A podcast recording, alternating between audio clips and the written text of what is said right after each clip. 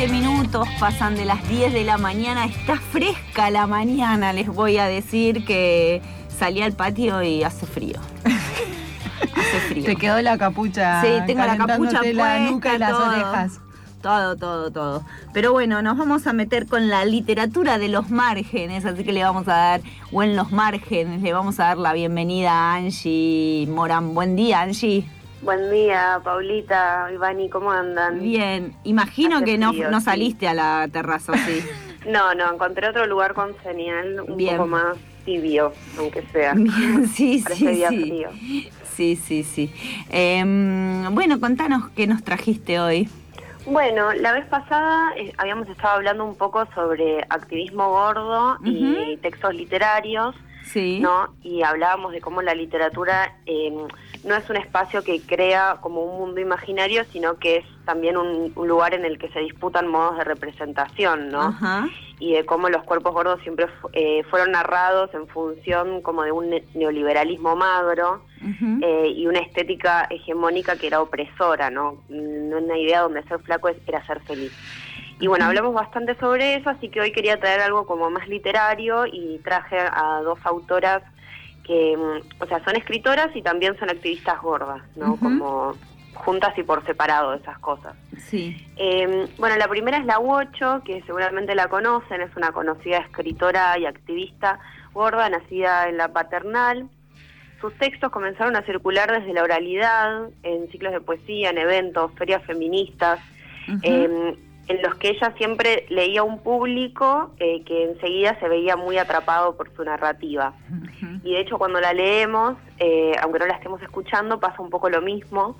Eh, según Bartes, uno de los placeres de la lectura es cuando un libro nos atrapa y nos lleva como a seguir leyéndolo y eso nos genera como un placer de querer continuar.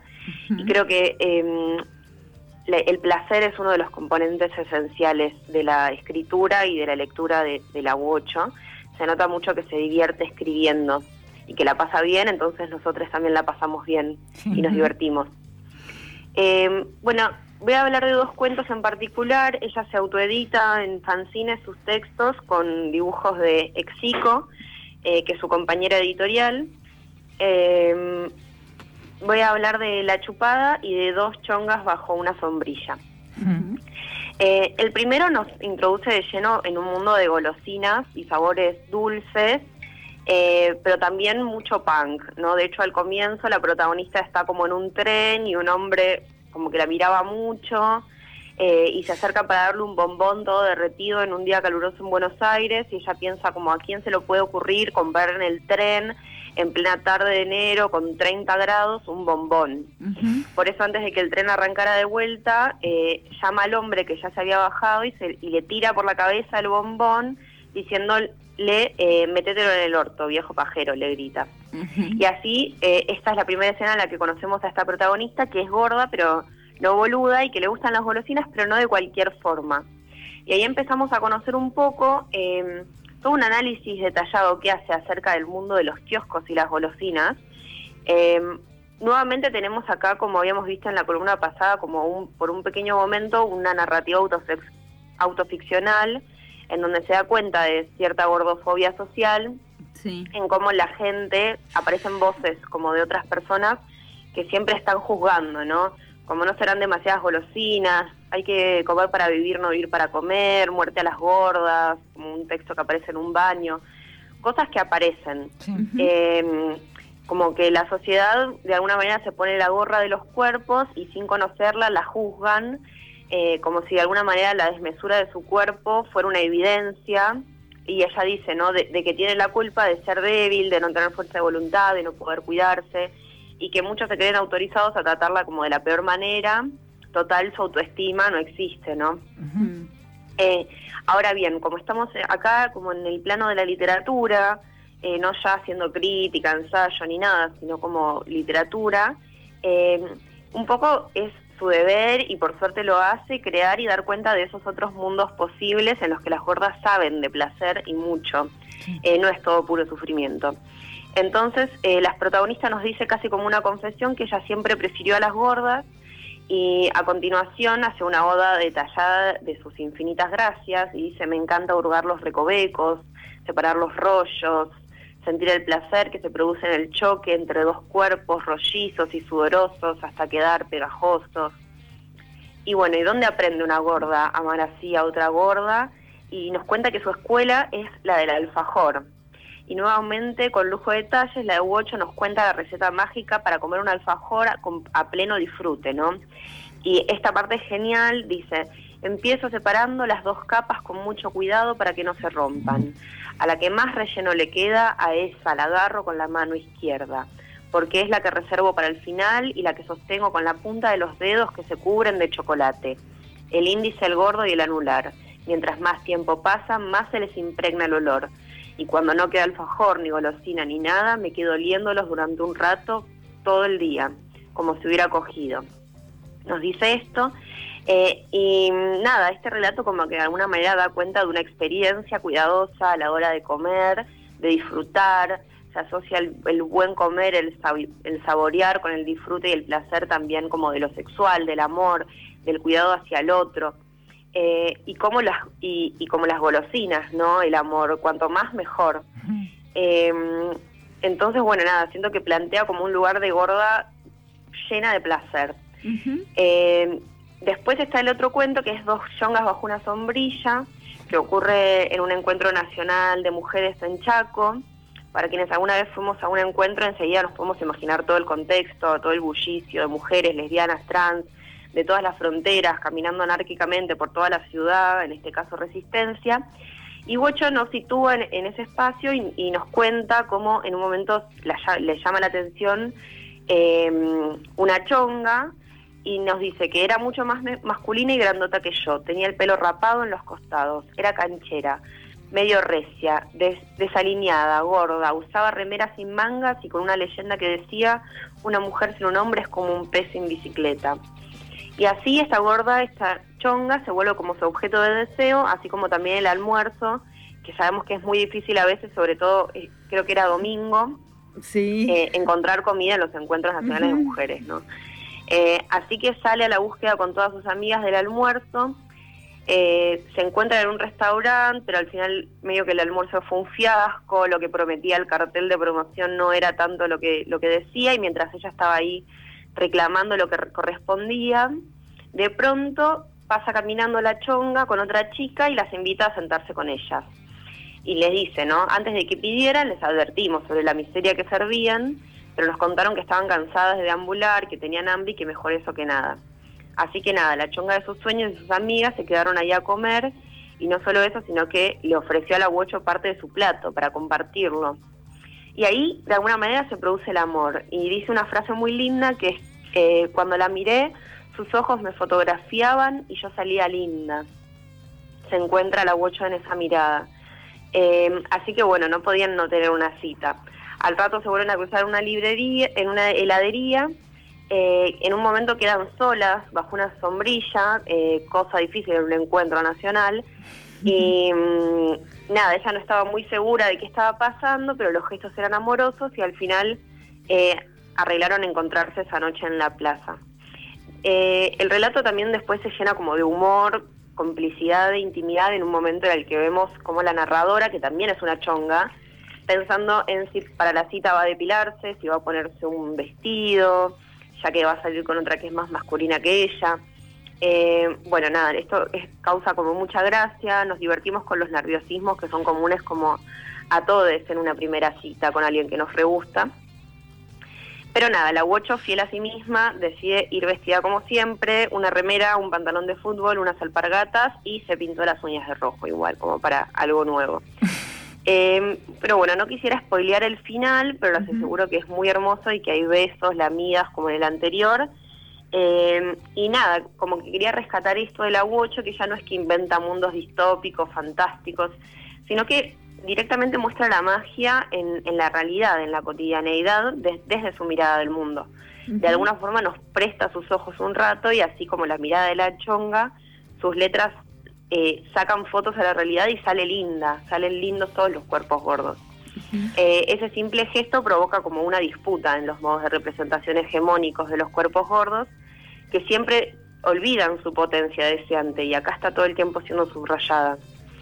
Em, y bueno, así como la U8 de alguna manera nos corre un poco del activismo gordo y nos lleva también al mundo del lesbianismo, eh, pensaba también compartir, o como que me acordé de un poemario de Cherry Becho, que también es eh, activista gorda. El poemario también se lo autoeditó y se llama ¿Cómo te voy a olvidar? Y son eh, varios poemas de como desde el 2015 al 2019, que ya fue juntando, así que hay varios.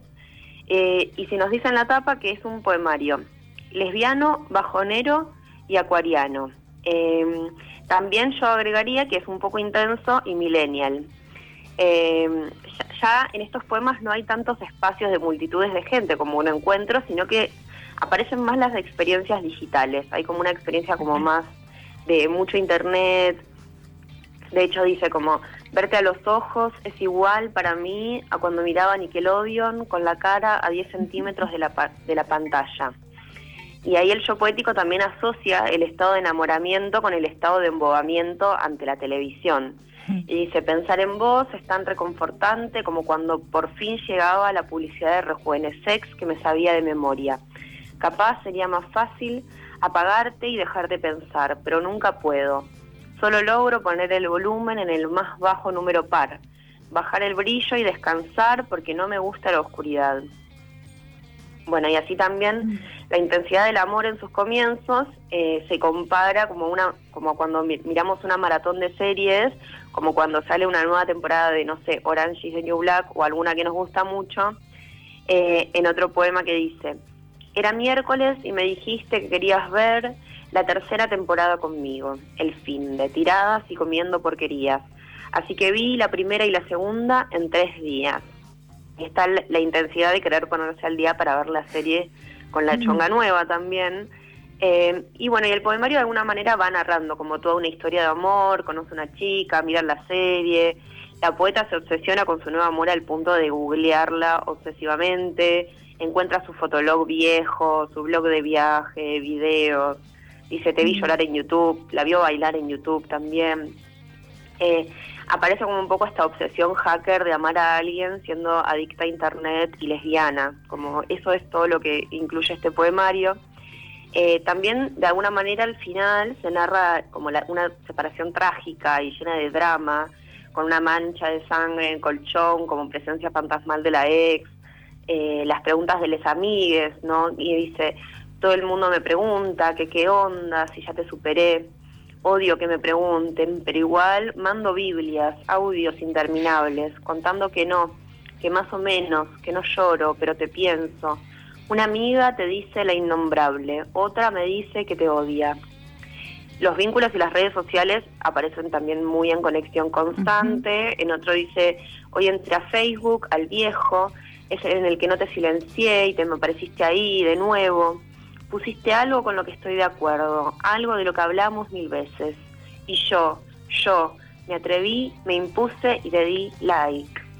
Eh, bueno, y me pregunto si eso será eh, ponerle like a algún comentario de, nuestra ex, eh, superar a alguien en época de redes sociales, ¿no? Como hacer como que está todo bien. Pero bueno, además de hablar de vínculos, también se habla un poco del, vínculo con una misma en este poemario, de la soledad, de viajar sola, eh, y, nada, y en viajar sola encontrarnos haciendo un poco las mismas cosas que acá, em, estar sola en un lugar lejano donde nadie te conoce ni te juzga, un poco hace que salga de vos la realidad, que a veces es una catarata de mierda.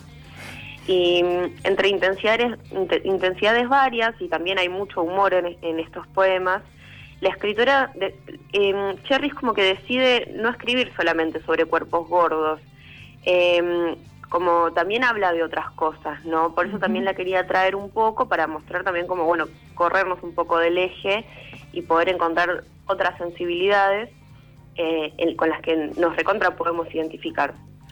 Y nada, aún así, a pesar de ser muy eh, redes sociales, amor, intensidad, también hay un sentido de comunidad en el poemario, de encontrarse con otras en la propia escritura todo eso también está presente. Eh, y para mostrarlo, quería cerrar con este poema que se llama Rogelio Ugarte 1147 y dice, no creo que nunca se me vaya a ir la ansiedad, pero al menos descubrí que puedo viajar sola.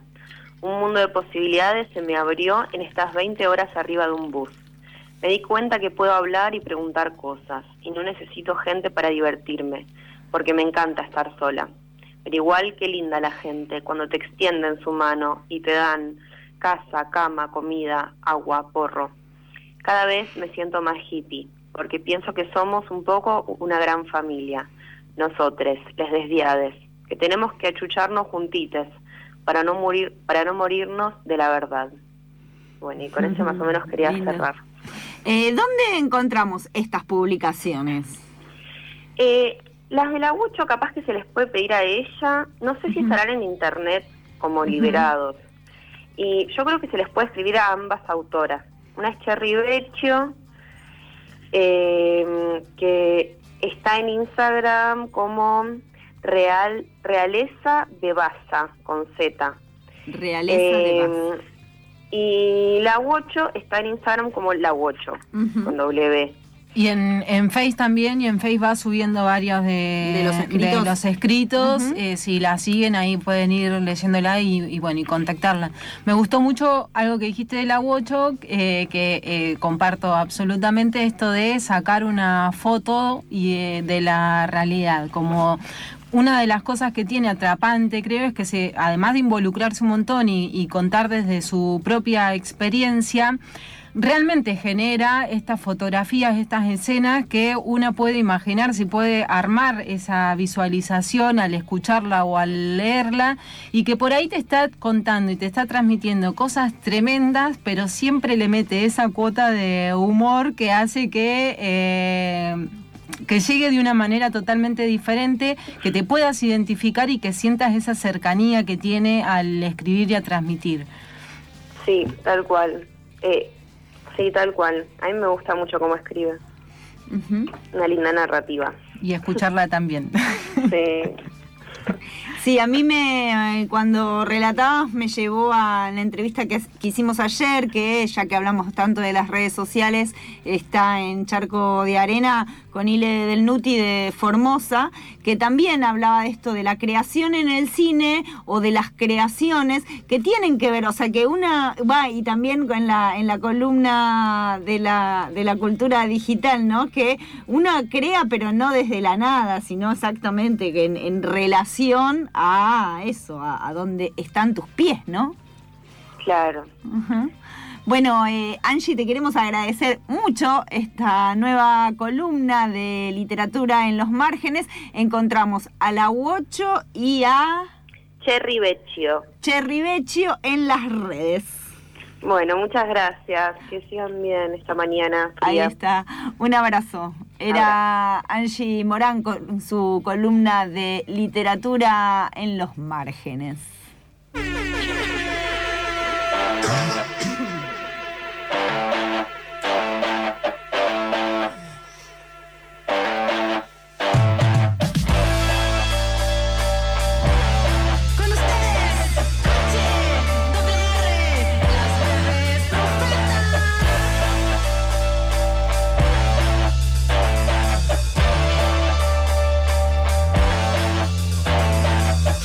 mi chica te gustaba la vecina y ya sabías, te rebeldías, que te dio por la vida heteronormativa.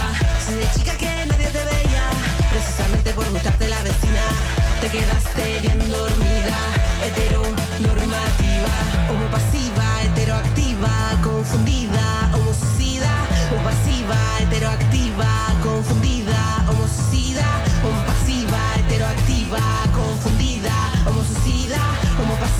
heteroactiva, confundida, homicida. A nosotras se nos dice que es normal jugar al papá y a la mamá, seguir un modelo universal o copiarle un pituco homosexual. No es igual, querida, para nada es igual.